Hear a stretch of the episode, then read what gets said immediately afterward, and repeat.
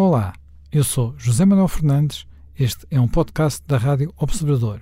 Pode ouvir a rádio online e também em FM 98.7 na Grande Lisboa, 98.4 no Grande Porto.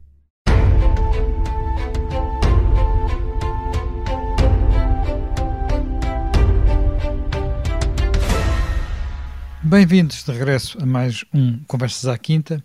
Hoje vamos falar de um historiador, de um grande historiador, Jorge Borges de Macedo. Ele faria 100 anos, se estivesse vivo, faria 100 anos a 3 de março. Uh, ele nasceu a 3 de março de 1921. Foi um historiador influente. Ele tem uma obra vastíssima.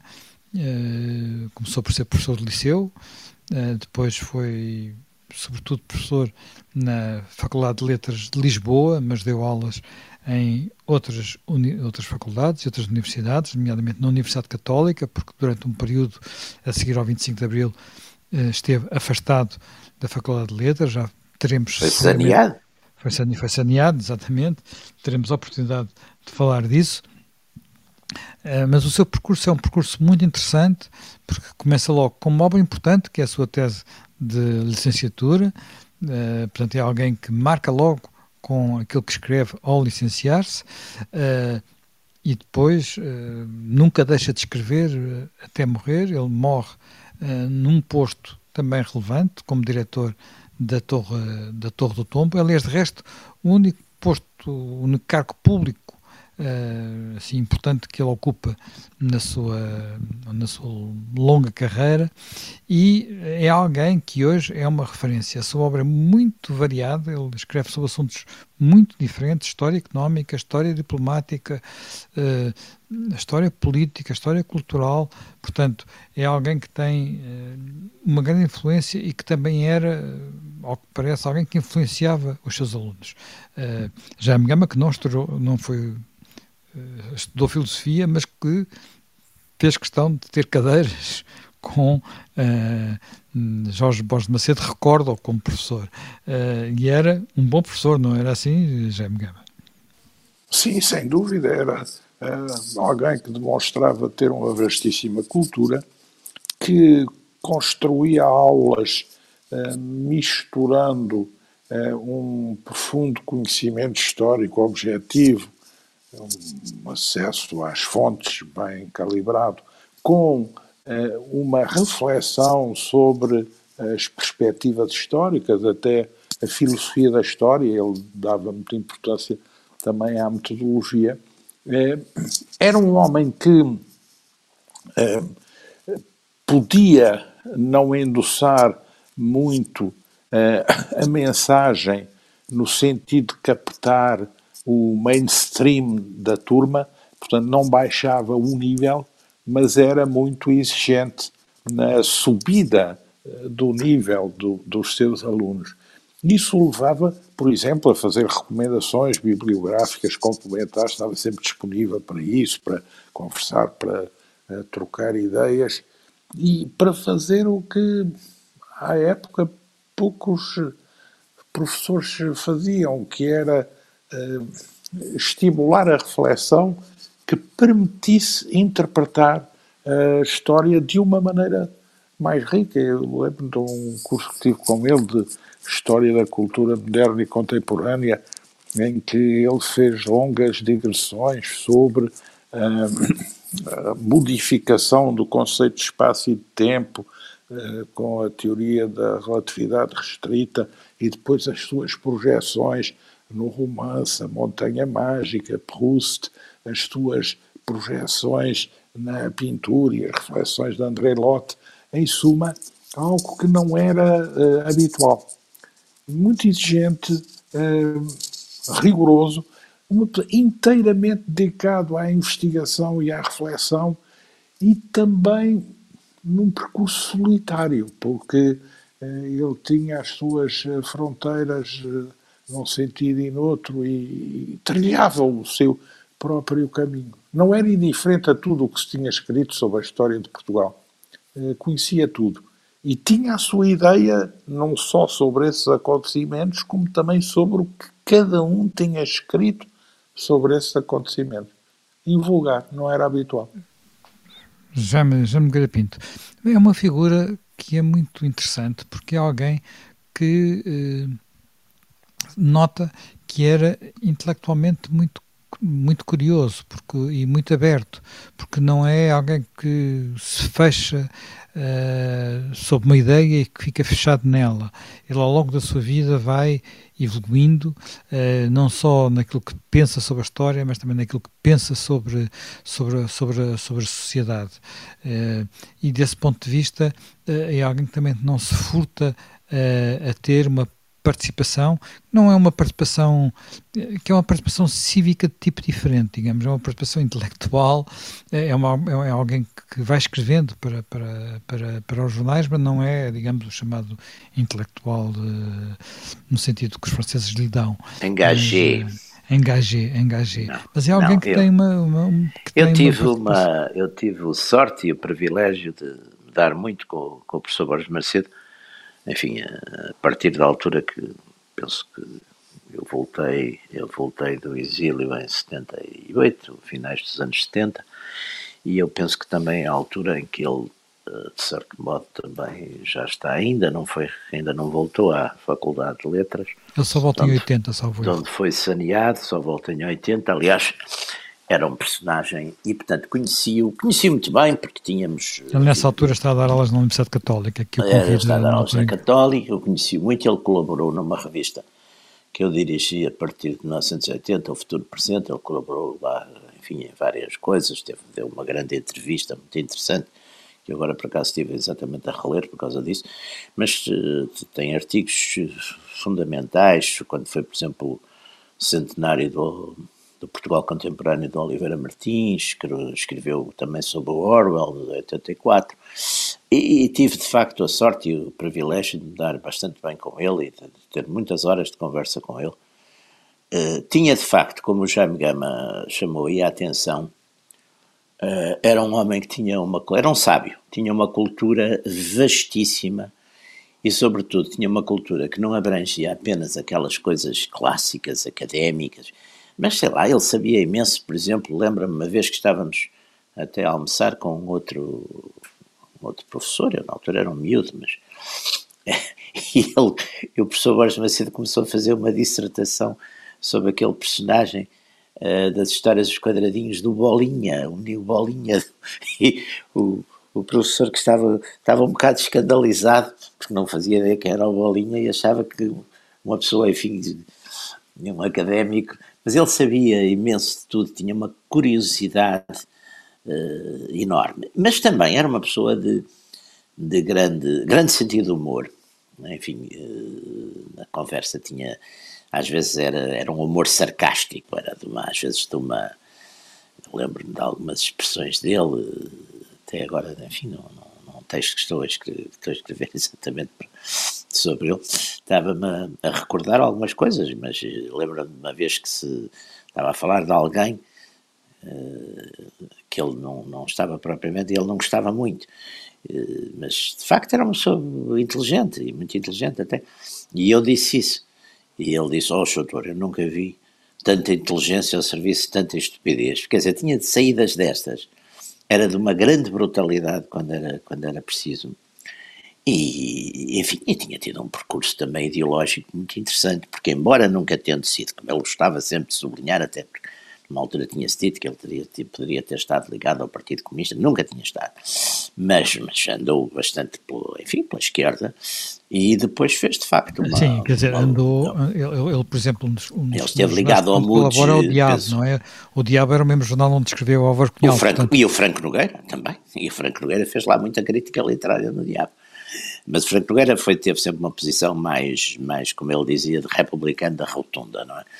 O, o, o Jorge Borges Macedo teve, enfim, tinha nesse aspecto posições que seriam mais, mais de esquerda, ele esteve, aliás, eh, ele foi, do, ele foi, ele foi professor no. Monaf, não é? Eu penso que ele esteve exatamente ali. Ele, ele, uma vez falamos sobre isso, ele esteve ligado, de facto, ali naquele dos anos 40. Ele foi, aliás, professor também. Ele apoiou o Norton de Matos, penso eu. Penso exatamente, ele fala.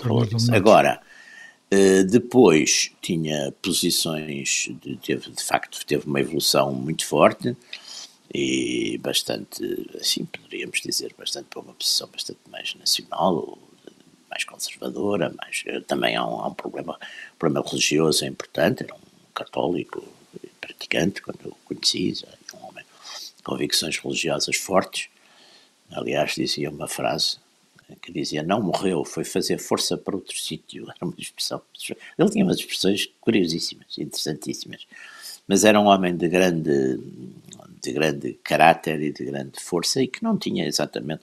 Eu, eu até devo dizer uma coisa: que, que enfim, eh, em grupos de amigos e comentando, eh, ele, de certo modo, eh, naqueles últimos, seus últimos 20 anos de vida, se não estou em erro, ele morreu em 96, exatamente, naqueles seus últimos 20 anos de vida, portanto já no pós, pós 25 de Abril, ele, enfim, tem uma colaboração, eh, ele tem uma colaboração dispersíssima com coisas fundamentais eh, e tem menos, eu acho que ele teria sido a pessoa ideal, indicada para escrever o, o tal, a continuação do Portugal contemporâneo, porque tinha, tinha cultura e tinha, e tinha mundo e tinha vivência e tinha experiência para isso. Portanto, ter feito uma grande obra de, de conjunto.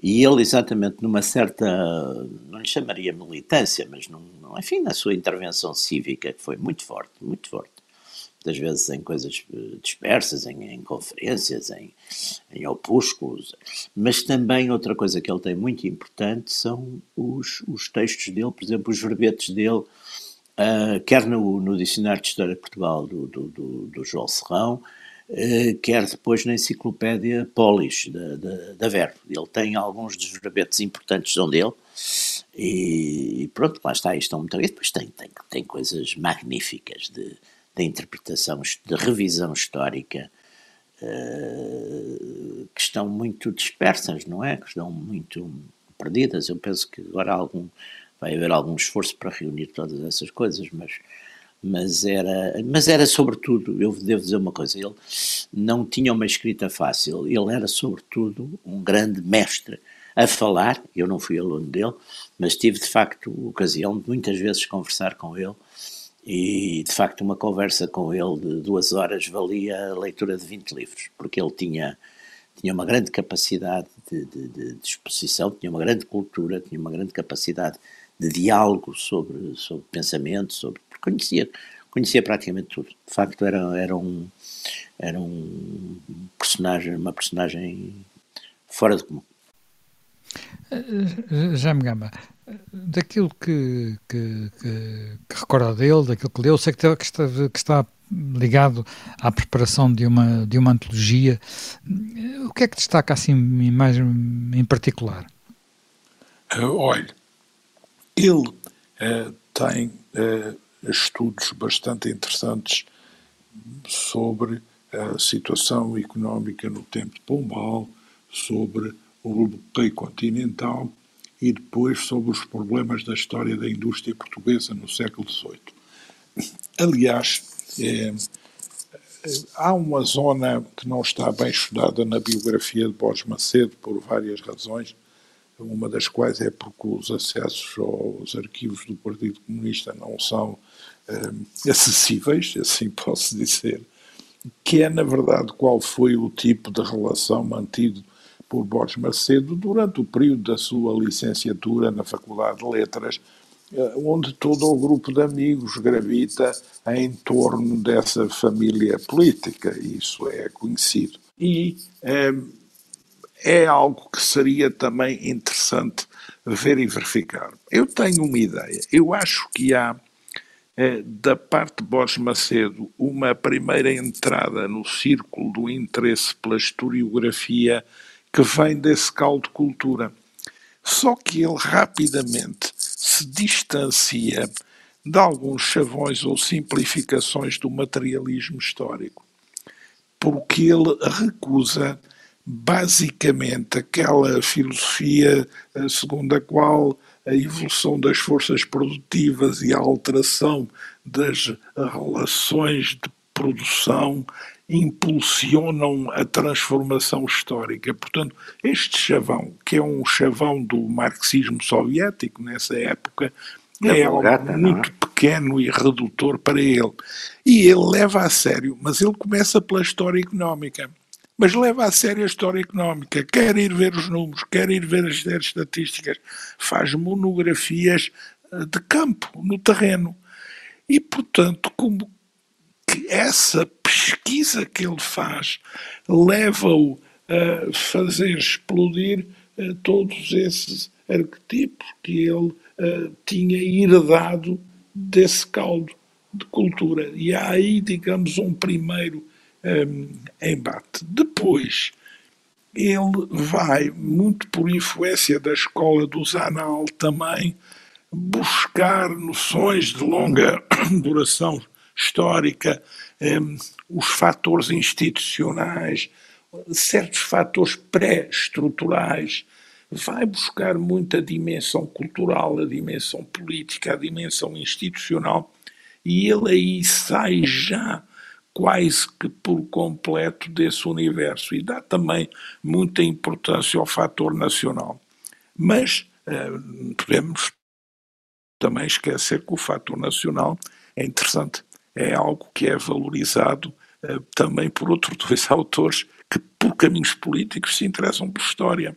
Marcelo Caetano e Álvaro Cunhal ambos escrevem sobre a crise de 1383-85 e precisamente Borges Macedo também tem um estudo sobre a crise de 1383-85. Portanto, há aqui eh, também essa outra eh, componente.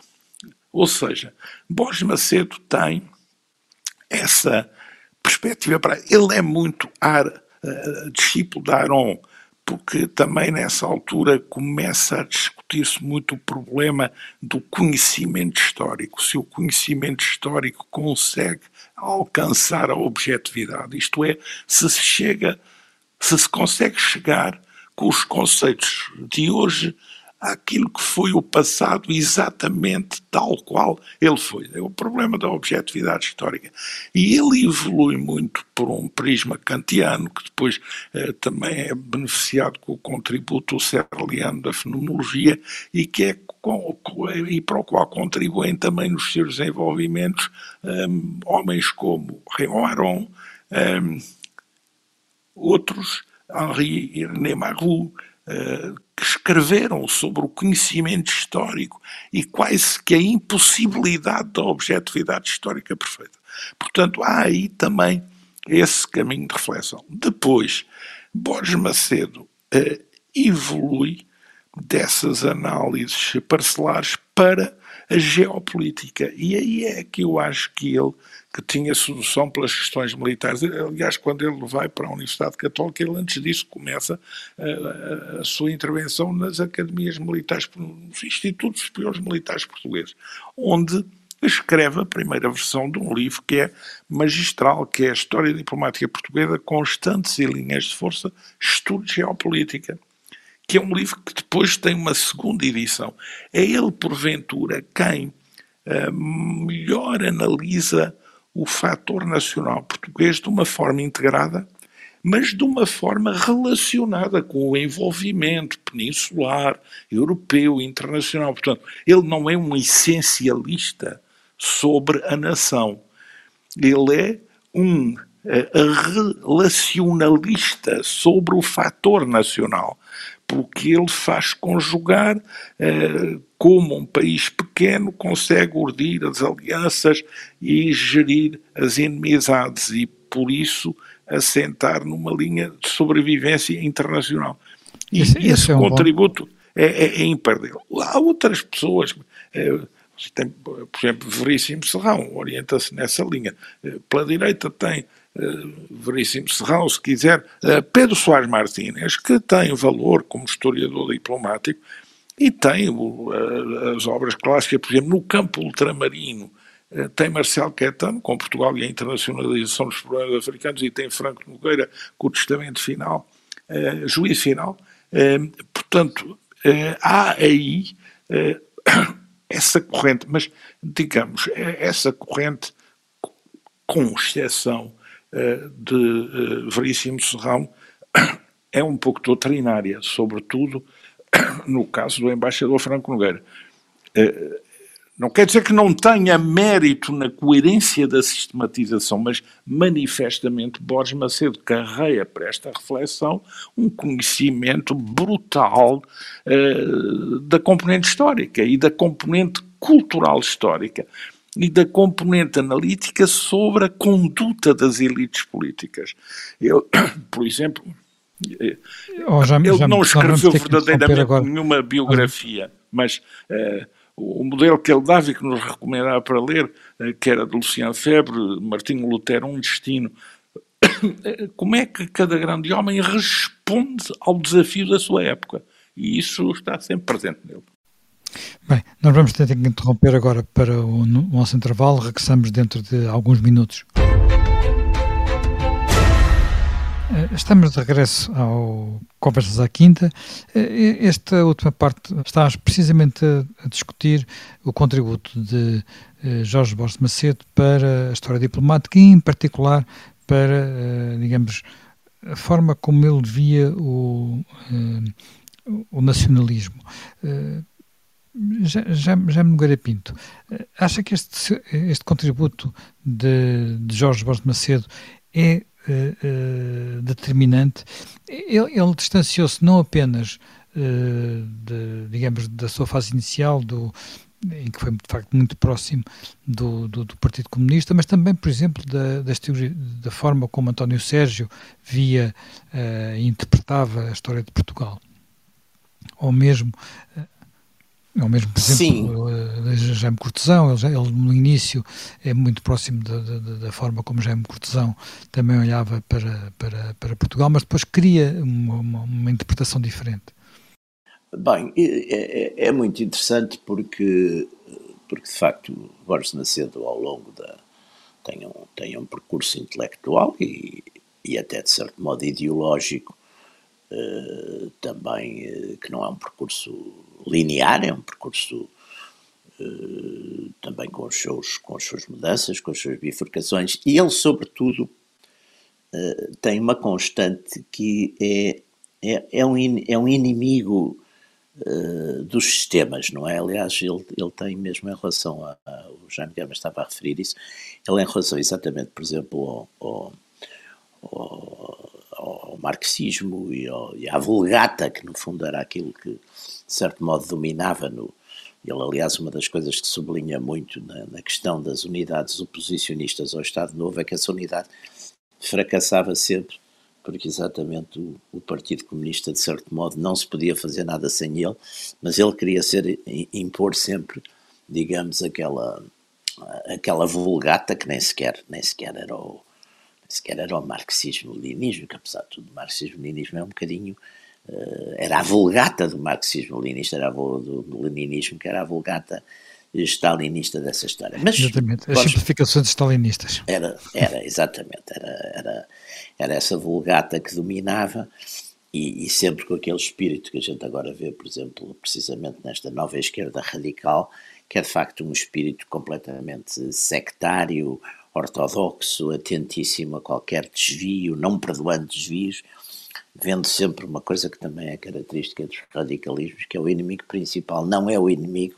mas é sempre aquele que está mais próximo e que não é exatamente igual a nós, que é uma das paranoias. É uma das paranoias. Também há, também na, na, em alguns setores de direita radical também aparece. Mas, voltando, Borges Macedo tem, tem exatamente essa concepção do nacionalismo, da nação. Ele fala muito sempre na nação. Aliás, eu eu lembro-me uma vez estávamos a discutir a questão do, do Estado e da nação e ele dizia sempre essa. E, e, e tem depois uma, uma, uma análise, por exemplo, ele, tem um, ele comunga muito do pensamento uh, de Oliveira Martins no Portugal contemporâneo, de um pensamento altamente pessimista sobre, sobre o liberalismo, sobre o modo do liberalismo português, não é? Ele tem, ele, uh, tem um escrito, aliás, que eu tive exatamente a relê-lo agora, porque, em, que ele, em que ele, de certo modo, pega no, no pensamento de Oliveira Martins e do diagnóstico muito pessimista e muito crítico que Oliveira Martins faz no Portugal contemporâneo do, do liberalismo em Portugal, da forma como se embora, claro, que esteja longe, quer Martins, quer ele, estão longe de qualquer nostalgia do, do, do, ancien regime, não é? Do ancien regime. São, são coisas, embora ele manifeste, Borges de Macedo, uma certa admiração pela personalidade, pela integridade, digamos, do, do rei Dom Miguel, mas não tem, de facto, acha que, o, que é uma coisa completamente obsoleta e passada e ultrapassada. Depois também é muito crítico uh, dos juízos, por exemplo, em termos intelectuais, da capacidade das oposições uh, ao Estado Novo. Ele tem mesmo palavras bastante críticas disso, não é? Dessa. E depois tem, e eu acompanhei já muito isso, porque era o período, ele tem mas reflexões. Ele, ele é muito crítico do Estado Novo, mas apesar de tudo, na fase final. Uh, ele adera ao Estado Novo.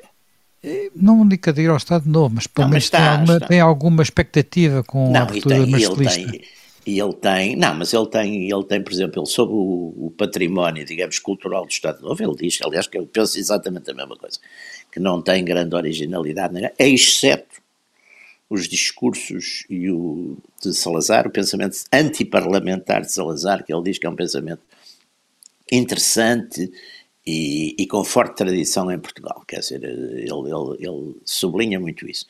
E depois tem também, sobre o pós-25 de Abril, tem, tem tem análises muito interessantes sobre o papel dos militares. Ele sublinha muito, por exemplo, a questão do. Ele diz que o, o, o, militar, se não for patriota, é um ponto que ele sublinha muito até numa entrevista.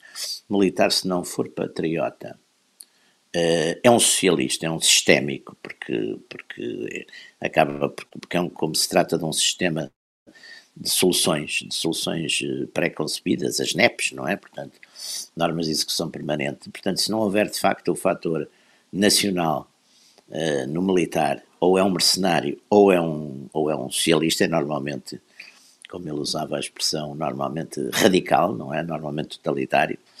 E portanto ele tem, ele tem, ele, ele tinha de facto essa, essa cabeça uh, privilegiada de uma grande cultura histórica e também literária. Ele, ele, ele, chegou a dar, eu penso que ele chegou numa altura, deu, deu bastante também aulas sobre, sobre literatura e, e, tinha de facto um conhecimento profundíssimo, não só de Portugal, mas de facto da cultura ocidental. E, e, e como não era um homem sem preconceitos, não tinha nenhum preconceitos nem respeitos humanos, relacionava com uma grande uh, liberdade sobre todas essas coisas, o que também é invulgar na classe académica portuguesa, que é foi sempre uma classe também muito disciplinada, atenta, veneradora e, de um modo geral, atenta, veneradora e obrigada, não é?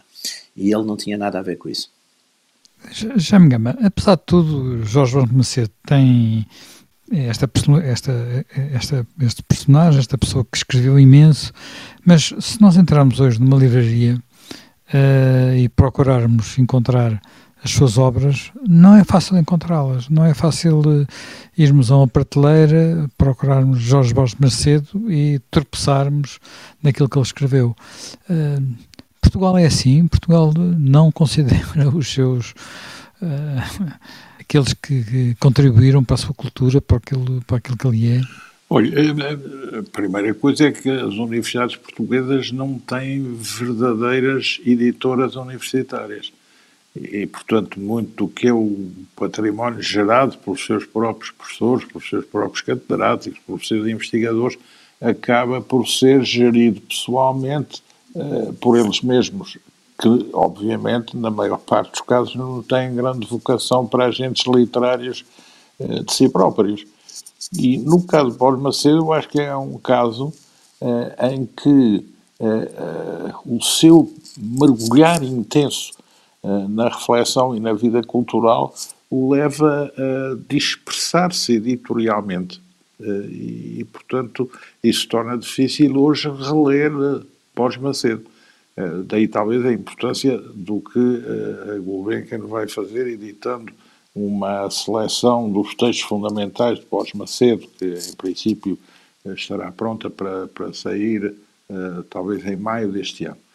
Mas, uh, de um ponto de vista editorial, tem razão. Por exemplo, há, uh, para além dos livros maiores, acho que há dois estudos de Borges Macedo que têm grande uh, significado e que merecem ser lidos. Um é Portugal, um destino histórico, e outro é Portugal, Europa, para além da circunstância. São textos fundamentalíssimos e deviam constituir quase leitura de reflexão obrigatória para quem se interessa pelo país. Agora, nós temos que ver que a obra uh, de Borges Macedo é também fruto uh, de um certo ambiente, de uns polos de reflexão com os quais ele tinha uma relação e teve ao longo da vida uma relação de simpatia intelectual. Por exemplo, eh, se quiser, Vitorino Magalhães Godinho,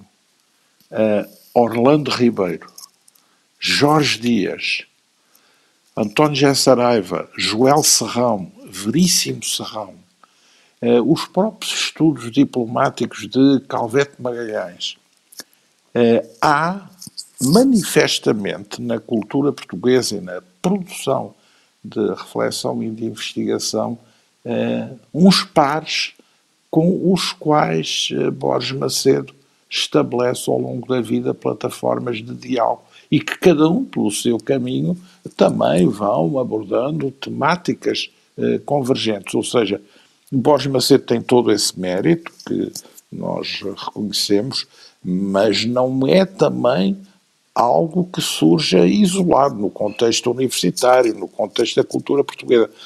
Porque há outros autores que também produzem na mesma direção e que deixaram uh, obras meritórias. E é, por exemplo, agora triste ver como até uh, há universidades que uh, projetam e ampliam teses em que se procura denegrir, por exemplo, o caso das obras de Orlando Ribeiro e de Jorge Dias, o que é manifestamente um regresso à barbárie académica. É de facto bastante, bastante estranho como é que é possível. Uh, diz bem, é um regresso à barbárie académica.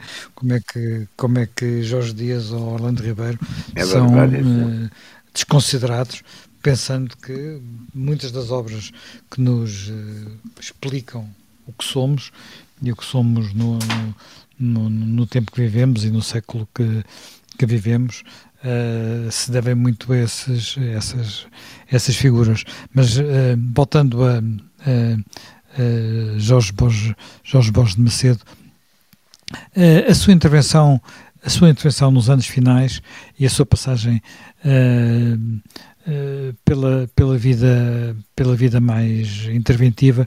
Ele teve, apesar de tudo, alguma intervenção eh, nos jornais, na, enfim, como disse, colaborou consigo no tempo presente, mas também escreveu uh, no semanário, futuro presente, futuro presente, desculpe. Futuro uh, presente. Uh, portanto, escreveu no semanário, escreveu no tempo e, e, depois teve um período final, como já referi, na, na, na Torre do Tombo. Ele tinha uh, nesse, nesse período uma, uma preocupação uh, cívica, procurou, ele era, de facto, durante quase toda a vida era aquilo que era um, digamos, um académico, quase diríamos um académico puro. Uh, Tornou-se mais um, um, intelectual interventivo nesses anos finais da sua vida, Jaime Nogueira Pinto. Eu acho que se tornou exatamente, até porque teve a experiência eh, na própria, ele próprio, teve a experiência da, do saneamento, não é, nas, nas letras, e assistiu, digamos, a todo aquele período do, do chamado PREC, e ele conhecia, enfim, conhecia bem a teoria, mas ficou de facto, penso eu, como, como muita gente, ficou de facto, de certo modo, abismado e chocado uh, pelo que viu acontecer e pela, e pela, não só no aspecto da violência, porque apesar de tudo a violência, enfim, de facto, não sei se foi desde sempre, se foi a partir de Salazar, passamos a ser um, um país de brancos costumes, mas, uh, portanto, também não se pode, quer dizer, comparando com outras rupturas noutros sítios, noutros países, mas sobretudo com o que ele chamava a estupidez impante e rompante que tinha acontecido. Eu lembro-me quando se. Lembro-me uma. Era muito dele este tipo de coisas. Eu lembro-me quando estávamos a um dia a almoçar com três ou quatro pessoas, estávamos a almoçar com ele e alguém lhe perguntou, alguém que até era uma pessoa politicamente, enfim, das direitas, lhe perguntou quando é que ele pensava iniciar o seu, enfim, o seu processo, ingressar à Faculdade de Letras e o, e o Dr. Borges Macedo, com aquele ar que ele tinha, que era um ar uh, afirmativo, mas ao mesmo tempo uh, disse, ó oh, oh, disse para a pessoa em causa, ó oh, eu só voltarei lá, uma das condições que eu ponho para lá voltar, é que as pessoas que lá estão irregularmente, inclusive o senhor, este também tinha voltado com doutoramento no exterior, inclusive o senhor, não tenho nada contra si, mas inclusive o senhor, se tenham retirado, sabe? Isso é um ponto. Portanto, ele tinha essa, essa grande capacidade. E, e, depois tinha, usava, tinha expressões uh, fabulosas, por exemplo, uma coisa que ele dizia, homem de conceitos médios. E ele tinha ficado, sobretudo, muito impressionado com, de facto, toda essa esse marxismo cultural, essa vulgata e a força que isso tinha tido e que passou a ter, não é, na, na sociedade portuguesa. Portanto, ele achava ser um profundo dever de alguém que, enfim, tinha essa vantagem de conhecer bem a história de Portugal e conhecer bem o pensamento político e, saber desmontar exatamente uh, todas essas uh, todo, todo, todo esse, todos esses esquemas e toda essa poeira uh, em, em, que tudo isso se construía. E portanto ele teve muita, muita, muita intervenção. Teve muita intervenção e eu, eu sublinho isto com sacrifício talvez de obras mais, até mais de conjunto, mais profundas que ele, que ele pudesse ter tido. Porque ele acedia, ia fazer conferências a, a pequenos círculos, a pequenas coisas, foi, era de facto um, nesse aspecto um, um, estava no combate é. cultural, digamos, na primeira Uma das coisas que ele também de, de, deixou foi uh, uma, um contributo importante, de, por exemplo, no Dicionário de História de Portugal, uh, talvez tenha sido um dos maiores, uh, deixa 29 entradas, salvo erro, uh, para, para, para esse dicionário. Uh, no entanto, mais uma vez, são, não sei se, se, se, pode fazer alguma antecipação disso, isso vai ser uh, junto nessa, nessa, na vossa antologia, vamos, poder vê-las todas, todas, todas juntas, Jaime Gama.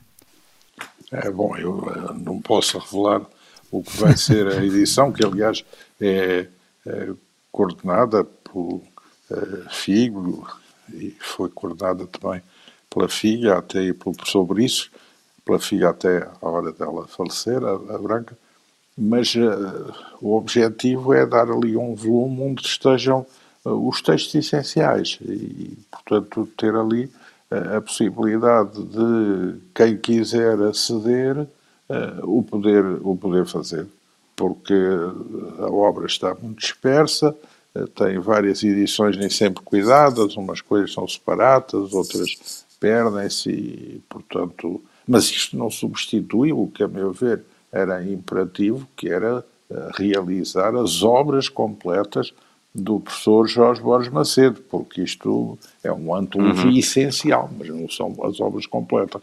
E, e ele merecia, ele tem mais de 500 uh, eh, títulos, mas merecia uh, ver uh, essa edição feita. E, e, e, há conferências marcantes, a, a própria última aula que ele dá na Faculdade de Letras e outras são peças marcantes para compreender Portugal, porque ele não só tem aquela origem na história económica, como depois evolui para muitíssimos outros campos que se sobrepõem à própria história da literatura. Ele está centradíssimo sempre na obra de Camões, eh, a análise política sobre eh, biografias sim, sim, de personagens exatamente. relevantes como não só o Marquês de Pombal, mas também, por exemplo, Fontes Pereira de Melo, tem uma coisa e, muito interessante sobre Fontes Pereira de Melo, sim, exatamente. Sim, sim. Muito interessante. E, o papel e, político de Fontes Pereira de Melo. pequenas coisas, como disse o Jaime Nogueira Pinto, que ele fazia o, pequenas intervenções, ou artigos de circunstância, que tem sempre uma, uma grande riqueza.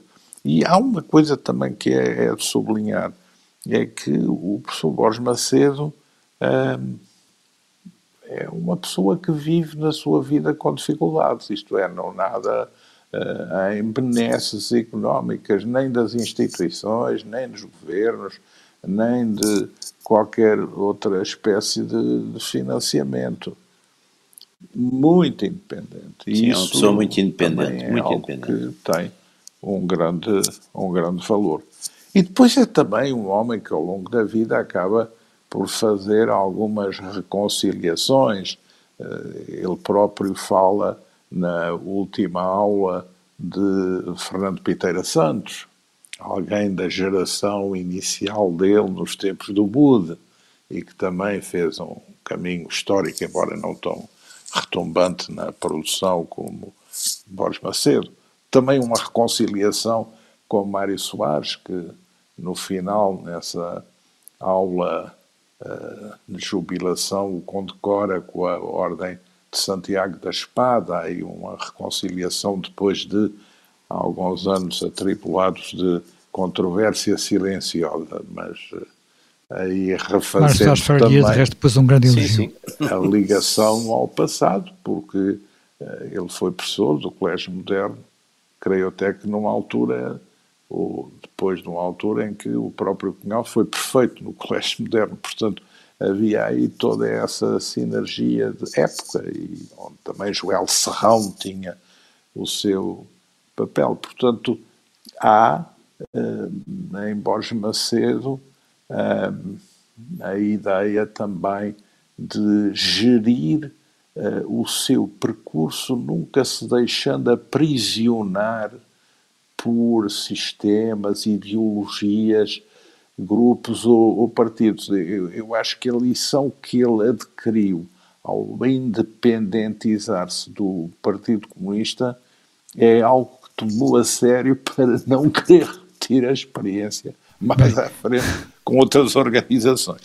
Bem, e mais uma vez terminamos o nosso tempo. Uh, Reencontramos-nos uh, para mais um Conversas à Quinta dentro de uma semana.